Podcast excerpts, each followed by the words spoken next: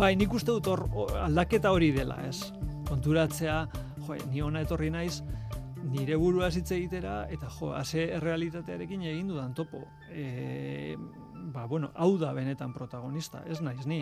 Eta, eta bueno, ala ere, aprobetsatzen du egoera, e, bueno, komiki bat elikatzeko, eta bai. Gero ja, niri behintzak garrasia egiten dit, ez? Esate baterako gazan, gazako kale, edo kaleak diren, edo zer diren, baina lupestu hoietan, eta ikusten ditu ardi batzuk, jaten e, sastraka batzuk eta eta e, giratzen da esaten du hori argazki ona izango litzateke. Hmm. Eta bueno, etengabe pentsatzen bere emaitzan, ez?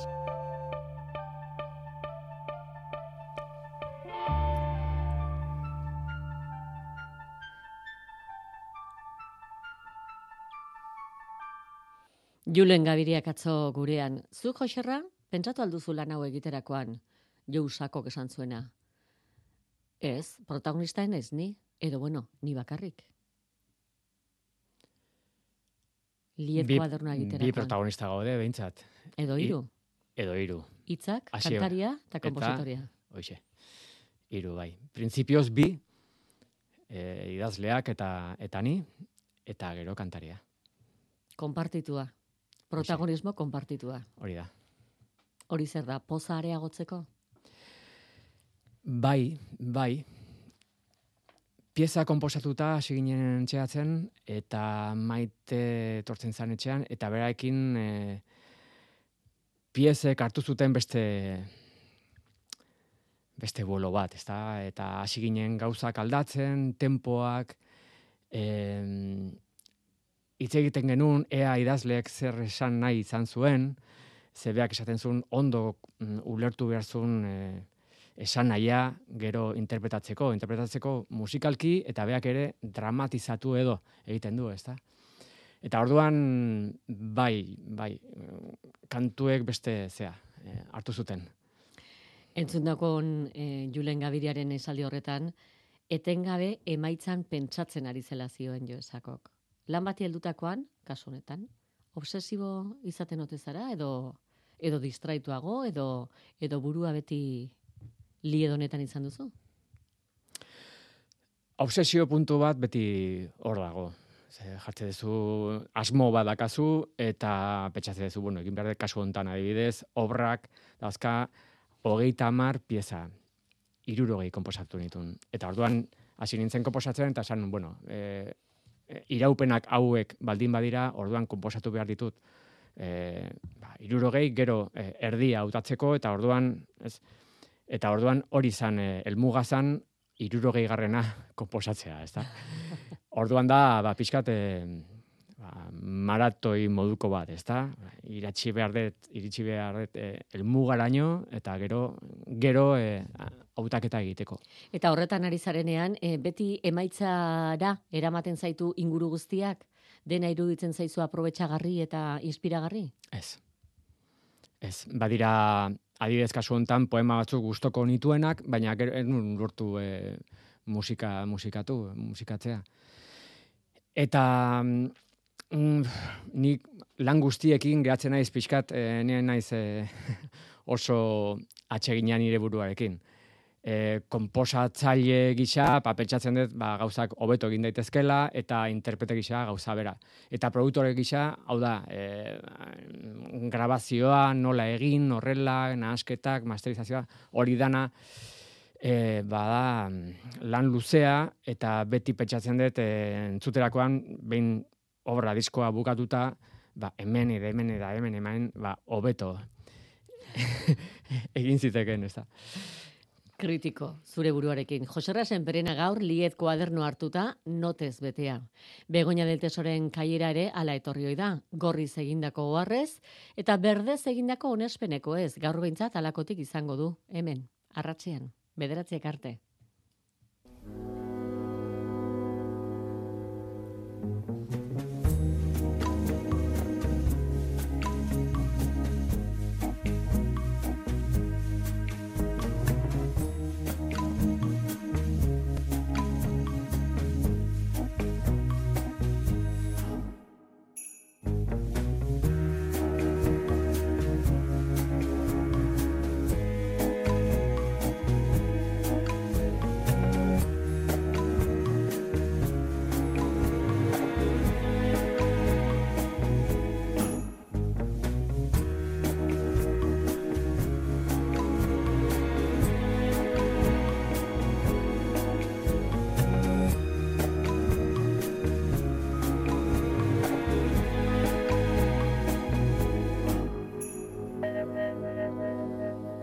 Joserra Senperenaren liet kuadernoa ireki behar dugu. Poemak abesten dituen kantu liriko laurrez osatutakotik, neguaz ari zaiguna.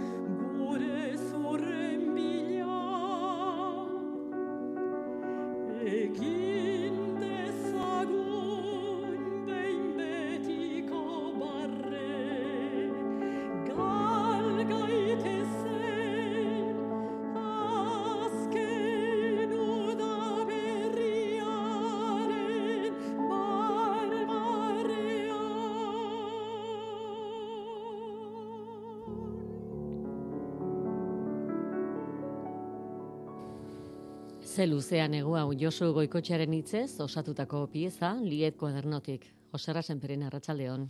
Arratsaldeon. Ez dugu ba kasualidade zautatu hasteko Goikotxearena, ze Euskadi Irratian goizetan faktorian egiten zuen poesia saioak eragin omen zizun.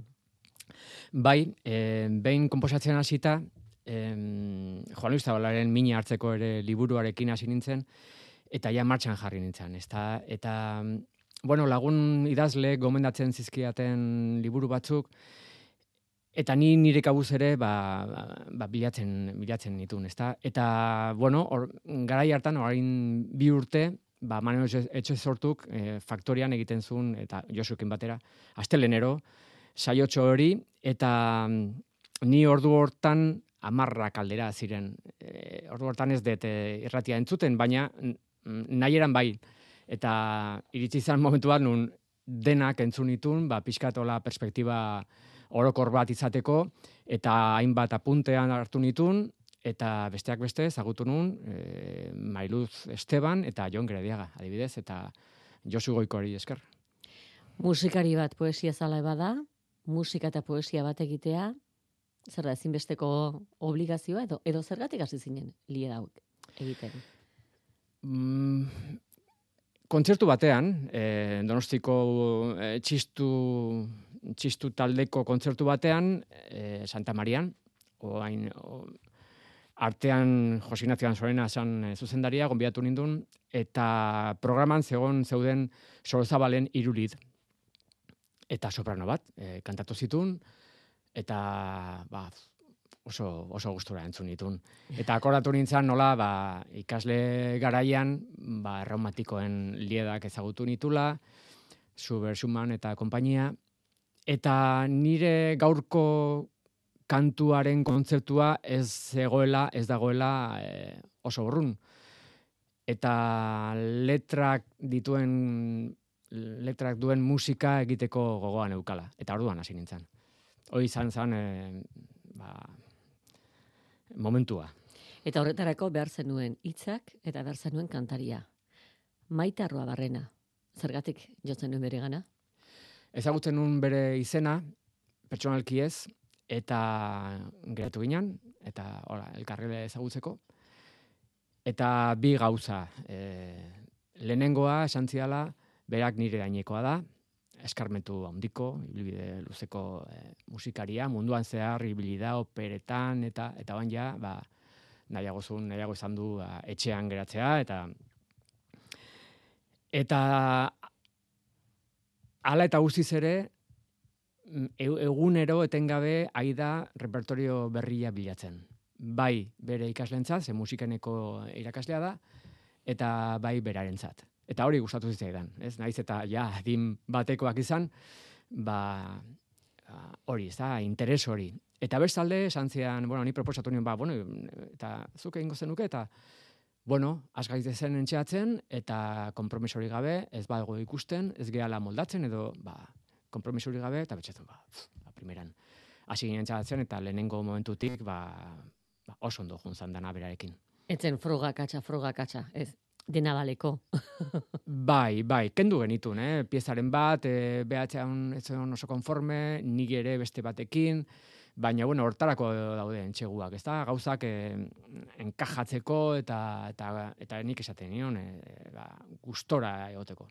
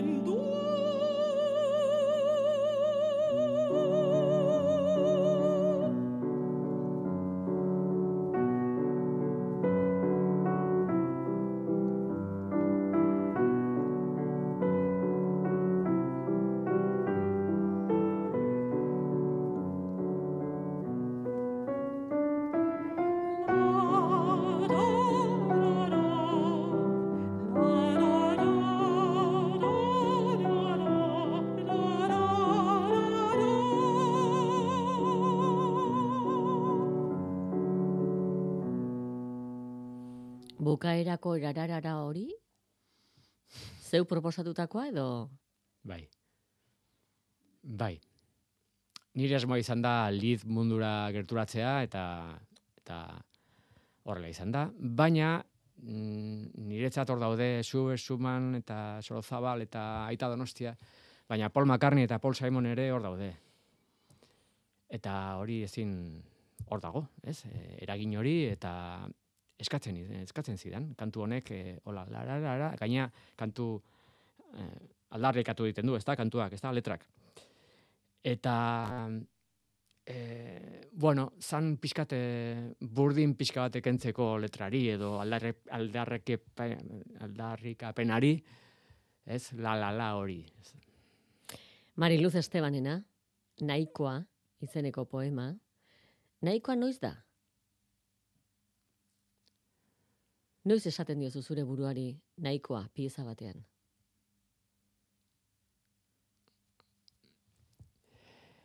Eh, galdera ona.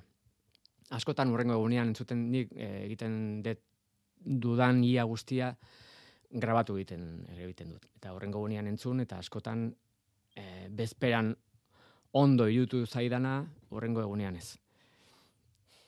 Eta kontrakoa ere bai. Eta orduan hori izaten da benetako froga, ez da horrengo gunean, aber nola entzuten duzu, eta handik, eh, adibidez, kasu hontan, irurogei pieza egin nitun, eta eh, hogei garren pieza ekin nenbilela, besteak ja azutan neuzkan eh, lehenengokoak, eta ez enun entzuna izan, ba, fresko egoteko, eta gero ja bukatu ninean, ez dakizen bate denbora egon nintzen, iru hilabete, lau, bi, ez nahiz akoratzen, orduan ja behin bukatuta, orduan entzun itun denak, ez da? Eta batzuk eh, pasa zuten galbaea, beste batzuk ez. Eta normalian urrengo egunean, erabakitzen dut, bueno, oh, ja, nahikoa. Eta hemen lana bukatutakoan, orduan berriro entzungo dut, eta orduan ja eh, hartuko dut behin betiko erabakia. Eta nahiko esan behar izan diozu kantariari? Ez alegin du berriz maite? Ondo dago, ez? Izan da prozesu bat e, elkar ezagutzeko, ez? Hasiera batean ni enekin osondo nuen ezagutzen eta berak ez ninduen ezagutzen. Eta orduan hasiera batean ba hola ibili ginen e, gero erresago izan zen. E, oso erresa izan da berarekin. Oso erresa nik e, pasanion e, bat, beha jakiteko nik zer nahi nun, eta eta ez ez, eta asko ikasi dut berarekin. E, karri du, zenperenak bere kuadernurako postasuna,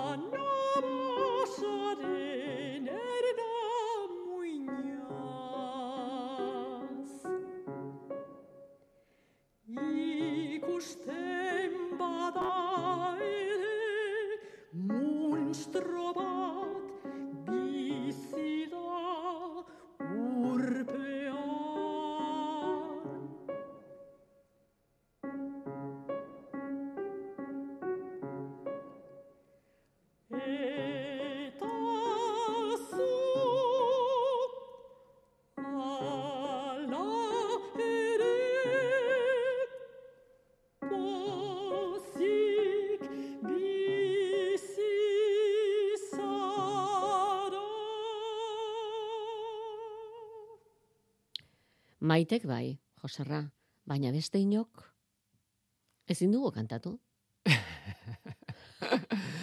bai, horregatik, bai, hori da. E, horregatik nahi nun eta bilatzen nun kantari klasiko bat. Ze asmoa zan ere, komposatzerakoan harmonikoki eta ba, libre sentitzea eta ba, bestelako beste harmoniak eta beste akordeak, osea harmonikoki pop kantuaren pop kantuekin konparatuta ba beste ez markoa zabaltzea eta hori pop kantari batek printzipioz ezin ezin du egin, ezta.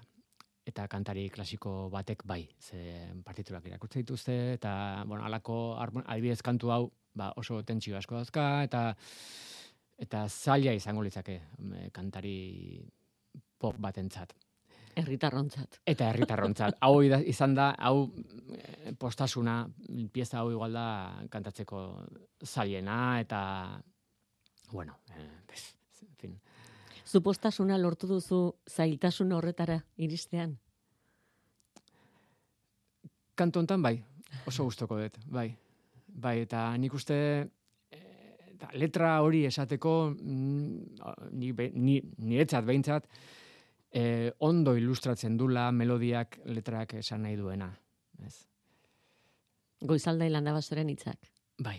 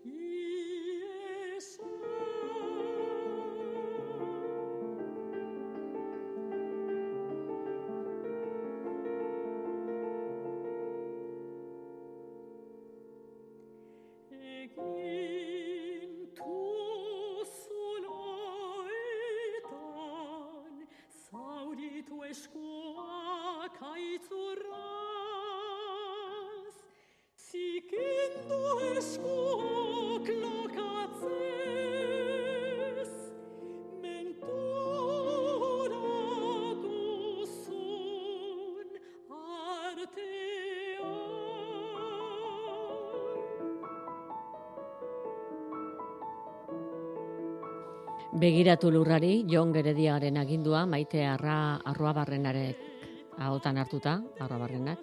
Zeskatu dio poemak li, pianoari li honetan. Jon Gerediaga natura, ez da, hor dago. Eta kontemplatibo, atmosfera kontemplatibo hori. Jon Gerediagaren poemek konentaktu naute e, garai batean eh, egin nun lan batekin, mandarin doktore izenekoa, eta lan hartan Rafa Gigurenek itzuli zun txinako tang dinastiaren poesia hura, ez da budismoa eta natura ere oso, oso presente zegon. Eta Gerediagaren poemek horrekin konektatu naute berriro, ez da? Horregatik e, dira Jonen mm, piezak dira azkenekoa, e, diskoan azkenak. Eza, bukatzeko hola modu e, zera, lasai batean. Eta, bueno, impresionismo bat igual e, ekarri dit, ekarri didate jonen poemek. Poemak ekarritako hori, lehen bulkadak agindu egiten du edo edo landu ere egin behar izaten da? Biak. Eta hortxe dago, hortxe dago koska. Ni nik uste dut e, komposatzen dezu honean badago lehenengo bulkada bat eta zailena da e, bulkada horren e, indarra eustea bukaera arte. Hori da. Hori da, Horregatik emiresten ditut eh, zinemagileak, nola dakate, dakate ideia bat, eta gero, normalian, zin, pelikula bat, egiten da, ba, ez dakit, bi urteetan, hiru lau, bos, ez? Eta nola heliegatzen diran estreinaldira eta batzuk oso ondo, eta horren beste eremu kontrolatzen eta indarra galdu gabe.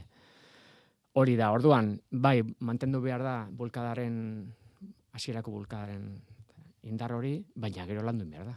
Biak. Indar hori eusten lagungarri ote da neurria? Laburra da? Lieten neurria? Izan daiteke. Bai, niretzat, bai, nik, eh, nik laburtasuna gustoko dut, oro bar, e, musikan eta artean, hitzetan, pelikuletan, liburuetan bestela eh, kompositore gisa edo entzule gisa, gisa edo ikusle gisa eh, ez dakit, eh, iru orduko pelikulak ba, kostata ikusten ditut. Ba orain, iru minutu pasatxoko liera dator.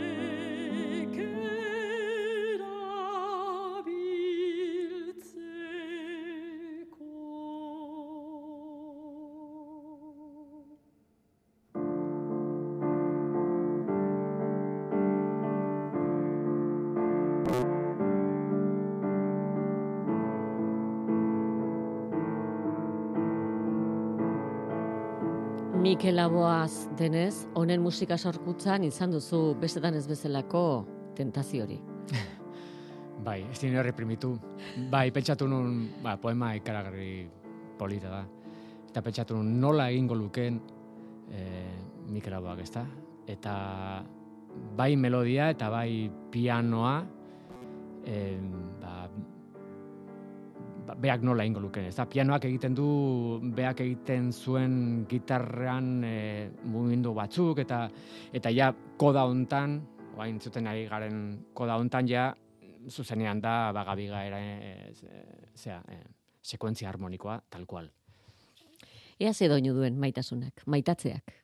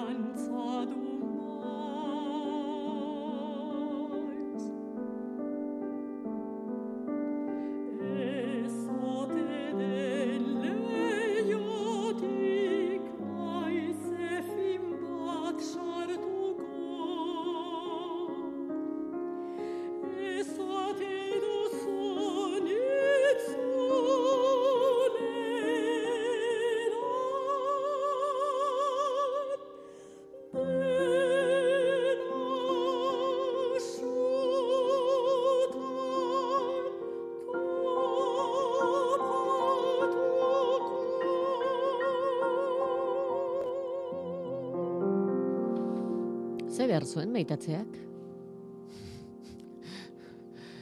Eh, Ez dakit. ez dakit, ez dakit eh, zein dan erantzuna. Itziarren poeman, poemetan gustatzen zait, eh, gustatzen Itziar ugarte. Itziar ugarte, bai. Irudiak, ez, kandela eta beste poema batean eh, aipatzen du surflaria. Eta poeme, poeten artean beha da gazteena eta somatzen da, ez da? Edo nik behintzat somatzen, somatzen nun. E, musikalki, bueno, mm, ez daki zer esan, baina letra bai ezberdina dela, ez besteekin konparatuta. Asko kosta zaizu, eh, hau bai, poemen artean aukerak eta egite, hau bai, ai, hau ere bai, eta hau ere bai, eta gero zezkoa edo nola egin duzu hautaketa? Ba, ezagarri batzuk, lehenengoa e, laburra izatea, hori bai. Beste bat, e, bertso libreak, bertso asimetrikoak, osea, mm, letra asimetrikoa izan izan zedin. Bertso libreak eta herrimagabeak. Melodiak agintzeko, ez? E, eta letrak eskatzea baldin badu, osea, bertso batek baldin baditu e, ama silaba eta urrengoa zortzi, ba, orduan, e, melodia asimetrikoa izangoa da, e, horrela izan behar du. Osea, bestela, Bai edo bai. Bai, bestela sartzen zea orduan e, simetria batean nun gauzak errepikatzen dira eta or- orduan az, e, azaltzen dira estrofak eta estribilloak eta ez eta aldaindu nahi nun e, hortik. Ez, orduan bilatzen nun hori, bertso libreak, errimagabeak, laburrak eta gero mm, poema poema guztien beste ezaugarri bada e, soiltasuna, esango nuke. Ez, ez dira retorikoak edo preziosistak, edo Bakoitza da mundu bat, poema bakoitza, lit bakoitzaren mundua da, baina behar zuen diskoak osotasuna. Nik uste baietz. Hautaketa egiterakoan, lehenengo, lehenengo pausoa izan zen, e, ba, gogokoenak hautatu. Baina, gero, hautaketa, lehenengo hautaketa hortan, ba, bueno, oreka aldetik, ba, gauza batzuk aldatu behar izan ditun. Oza, e, oreka mantentzeko. Errimikoki eta e, aire aldetik. Eta egia da, e, lana utzita zuena lanean jarri duzula? Jan Fokasi, ze santzen nion? E, eske Jan Fokasnik miresten dut, eta behakin horren beste lan egin deten, eta eta claro, beak erreti, hartu zuen orain dela ja 10 urte, baina egokiena zan lan honetarako eta oso gustora hartu zuen eta etorri zan grabaziora eta de, eh, bueno, erabakizun dena, ze mikroak erabili, ze distantziatan, eta nola, eta hau, eta bestea. Ba, goza bat izan zen beraekin lanitea, beti bezala. Ze distantziatan da hori guztia, musikeneko auditoriumean. Bai, ze han, bueno, bertako aretoko akustika oso egokia da, obra honetarako piano oso ona dakaute, eta... Stanway edo. Stanway, bai. Ea, erosi berria, aurten erosi berria. Eta... Eta antzematen da. Bai, ni aldela beti grabatzen dut Stanwayarekin. Eta maite bertako irakaslea da, eta donostian dago, ni donostiarra naiz. Bueno, Hiru egunetan aritu zineten. E, iru goizetan, baino goiz bakoitzean bi hiru ordutan ez gehiago, ze ahotsa nekatu egiten da, eta nahiago izan dugu, ba, hola, pixkana egitea. Grabatu eta gero berriz, noiz entzun zenuen lana. Berehala. Berehala janek pasazian zizkidan audioak eta, bueno, notak hartzeko, eta gero hasi izan e, ba, nasketak, eta, bueno, bueno, gero grabazioa bukatuta, gero beste fase bat dator, gauzak entzun behar dituzu, eta behin eta berriz, eta, en fin, Hain politazten e, zuzenketa fase hori. Horixe. Eta orain hemen entzun da, zein presio? Beti irratiran atorrenean, beti kantuak jartzen dituzue eta aigea izketan eta bapatean nire musikan berriro sartzea, ba, eramaten hau beste leku batera eta junda etorri egin behar izaten dut. Bidaian zabiltza. Baina ez ondo, ondo, zeka musika ez modu ezberdinean entzuten da hemen edo kotxean edo etxean edo kontzertu batean edo ba, leku bat koitzean ba, beste modu batean entzuten da. Ai, ez dio guzten, Jose Rasenperenari lasai entzuten berea.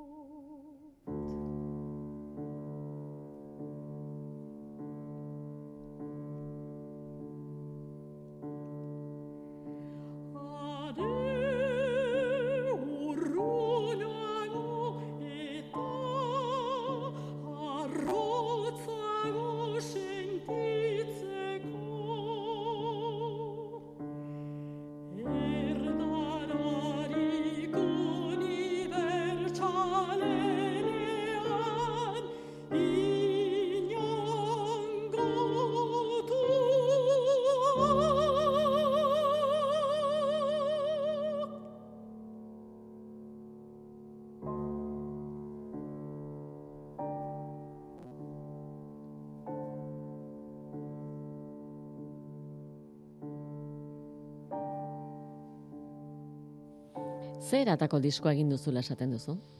Osarra? Ez dakit. Klasikoa? Em, ez dakit, horren gertu dakaten, ze, ez dakit ze, ze, ze pentsatu. Em, horren buelta, igual mendik eh, bi urtera, jakingo, jakingo ez eh, nolakoa dan. Baina ez oso haintxe bukatu dugu, eta prestazioa egea biharko kontzertua, eta oso sartutan nago hola ikusteko. Ba, lidak dira, baina lehen esaten izun ere, hor e, poparen eragina hor ere hor dago, ezta? Ez dakit erantzuten. Distantzia izeneko leku bada, entzun berri duguna. Distantzian utzita, bi urte esan duzu. Distantzian utzita edo gehiago, kezkatzen altzaitu. Zer modu zartuko ote den? Ez. Egia da gauza batzuk besteak baino hobeto sartzen direla. Eta baina ez ez, nik gauza egiten dien ditudanean printzipioz konbentzituta nago. Gero ja, etorriko da autokritika eta hori, baina momentuan konbentzituta nago.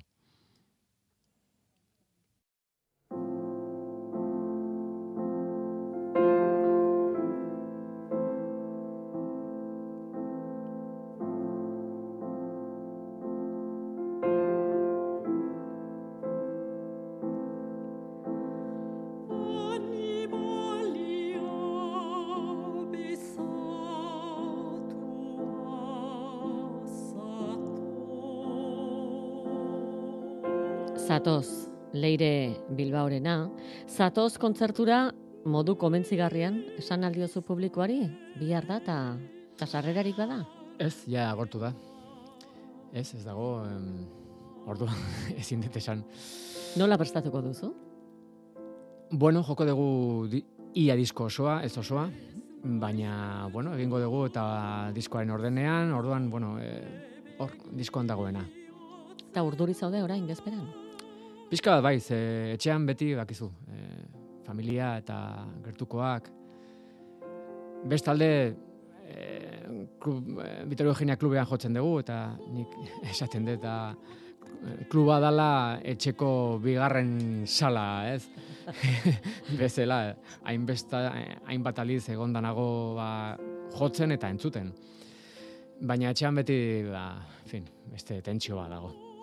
Ba, Joserra Senperena, eskerrik asko, zure lit kuadernua gurean zabaltzeagatik. Eskerrak zuei.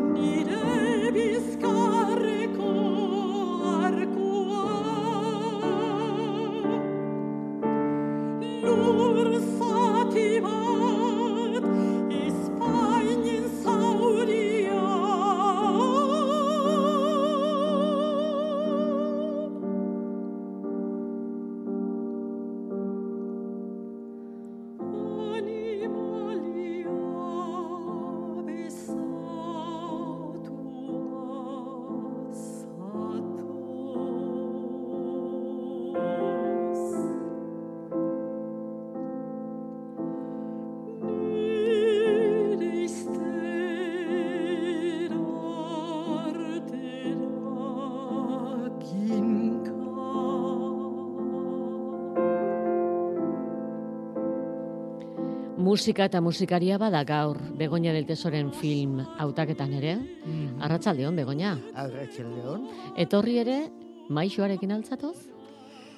Ez, ez, ez dakit, maixua, ez, bueno, nire txat, badakizue, nire txat kondea beti dela maixua eta nagusia. Ulertzen orduan, alde batetik maixuarekin nator, eta alde batetik nagusiarekin nator. Datorrela maixua. If summer doesn't sing in you, then nothing sings in you.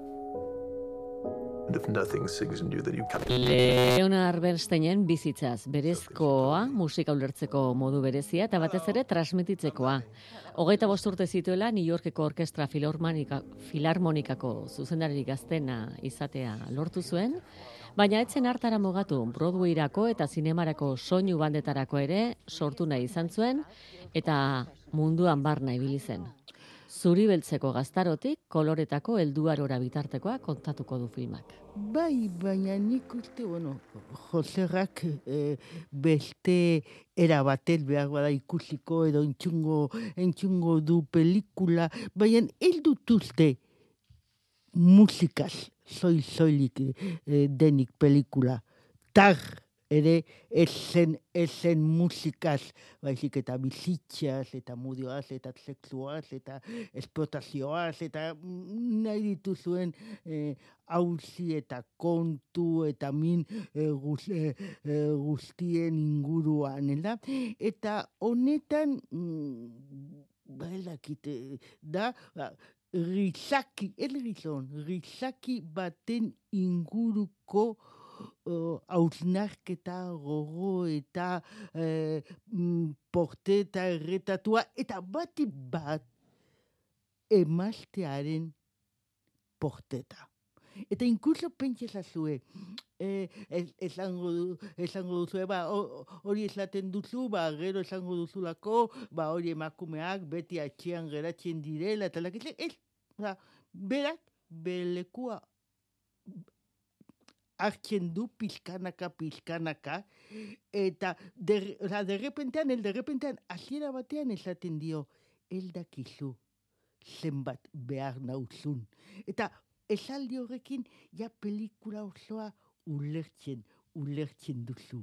Eta, eta gainera, ba, zergaitik diot esaten dudana, ba, erreparatzen baldin badiezue e, e, tit, e, kredito tituluei, ikusiko duzue a, lehen, edo lehen postuan agertzen den izena, eh, Felicia Montalegre kon konerena egiten duen aktorena dela eta ez Bradley Cooperena. Kuriosoa da, baina bailek ere eta ekoizleak, badakizue ekoizleak direla eh, direla eh, Spielberg eta Scorsesek, ba ekoizleek ere badakite. Ordun erreparatu emakumearen paperari, eh, paperari eta hil dago bigarren planu, eh, planu batean. Mm? Lenda, lendabiziko urbil planu batean batean dago eta bueno, seguru akto, aktoreak izendatua izango dela eh, Oskarretan eta aurrezko robotan eta hori, baina oso pelikula eh, kuriosoa eta gaina muga guztitatik at dago, dagoena mm, eserri ez dio eserri ez dio bel, beldurra mm, nahi duena esaten du hori zuk esandakoa zuri beltzean, kolorean, derrepentean, eta gaina betikoa muntaia eta elip, elipsiak, da? Derrepentean bazaude benetako historio batean, eta agertzen zara, ba, planu bakar eh, baten truke edo agertzen zara fantasiasko beste zena batean. Orduan, ikusleari ere, ikusleari ere zerbait asko ez, baina zerbait exigitzen, exigitzen dion pelikula bada, badakizue ez da ez dagoela eh, eh, aretotan, pantalla hundietan, eh, badakizue platafor, plataformetan dagoela, eta hori ba, merezi du. Maixoaren gandik, kondaren gana. Zuri beltza aipatu dugu aurreko filman eta baita ondorengoan ere. Yo no quiero vivir 250 años más. ¿Por qué no? Porque me trataron de ladrón. Txileko historia umore beltzez eta ironiaz. Augusto Pinochet, vampiro moduan. Gaizkierako gose maltzura asetzen pasatu du bizitza mendeotan eta berreun eta berrogita marrurte pasatuta ez du odol gehiago nahi. Odol gehiago edan nahi. Ez omen du beste bi mende terdiz bizi nahi. Ezin eramanik lapurra deitu diotelako. Hiltzailea dela onartzen du, baina militar bati lapurra deitzea ez zaio bat ere gustatu. Erruz ohostu besterik ezpadu ere. Eta ez usteko batez, bizipozerako motiboa etorriko zaio. E, beitu, nik eh, hasiera batean ez nuen pelikula hau ikusi nahi. el, el, el nun onartzen nire nagusia Augusto Pinochtetekin konpara, konparatzea. Onartzen, oza, Sakrilegioa. Sakilegioa bai bai, eke gaina eske vampiroa, ha, Hitler, Pinochet eta beste guzti, guzti hoien baino askoz almentsuagoa, askoz gaiztoagoa da. Uratzen bera da gaitxa. Ha, hori da. Mm Baina, bueno, lakize gaiti, baina azkenean, karo, oza, ni vampiro itxa aipatzen di, didazunero, edo Bazoaz. didazunea, bano, banoa. Nahi gabe gainera. Bai, bai, bai, eta bai, ikaragarria da, eske gaina, horrela, zuk, kon, zuk horrela kontatua, ondo kontatua, baina ematen du erokeri, erokeri, erokeri hautsa. Eta bada, eta ez da, ola, os, zentsuduna da pelikula.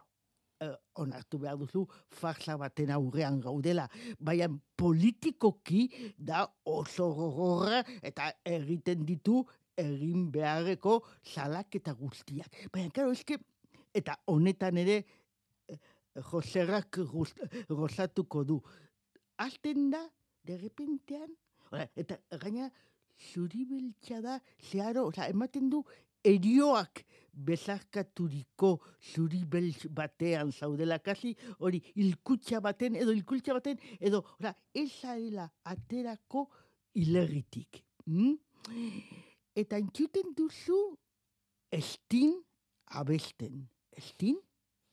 Zuri beltzeko pelikula txiletar bate, batean Augusto Pinochet, eh, Pinocheten inguruan, eta bai, eh, abesten du Henry Parcellen kin hartzu operaren kolzon. Abesti, abesti do kanta otxa. Eta ikaragarria, eta gero ager- agertuko zaizu bar, eta gero jatorrizko, uh, jatorrizko musika. Eta ez zara ateratzen hilerri horretatik, baina farsa bada, eta bada, aipatu dugu Felicia Monte, eh, Montalegre, eta bera da, ma, maestro da maizua, maizua pelikularen jainkosa kasik, ez da? Eta hemen, Pinochet baino askoz maltsuagoa, baina az, eta askoz mm, gaiztoagoa emaztea. Lucia Iriarte, ze kasualitate. Oza, denak, denak eh, abizen euskaldunak. Pinochet, Ugarte, eta Lucia Iri, Iriarte. Eta, eta gero, eta gero badaukate morroi, morroia. Goreneko morroia. Eta izan da eh, militarra eta Txil, e, Txileko sarraski hoiek guztiak burutu zituzten torturatzaile guztien irakaslea. Eta Augustuk vampiro bihurtu du. Eta orain da mayordomo. Eta ala ere, E- ikus eta- daiteke. Eta Zorokeri ematen duen arren. bai, bai, bai, bai, bai, baina zorokiria, baina, ba, hori, esan dakoa, onartu behar duzu farsa badela. Eta hori ja, onartu ezkero, dena da posible. Egia da, pasarte askotan, baina, mm, ba, eldakit, oza, ez eldakizu nun zauden, baina, sensazioa oso interesgarria da, agertuko zaigulako moja bat. Ofizialki, eh, exorcista. Baina, baita ere, kontablea. Claro, eska, agertuko dira ere, seme alabak. Eta seme alabek dirua nahi dute. Eta aldakite, nun, nun dagoen diru hori. Eta ofizialki monja hori izango da, ba, diru guztiak eta balore guztiak eta ho- hori, eta mm, aldake no esaten da, eh, akzio guztiak aurkituko dituna. Baina exorcista ere. Eta derrepentean, agertuko zaizue, margaretatxe.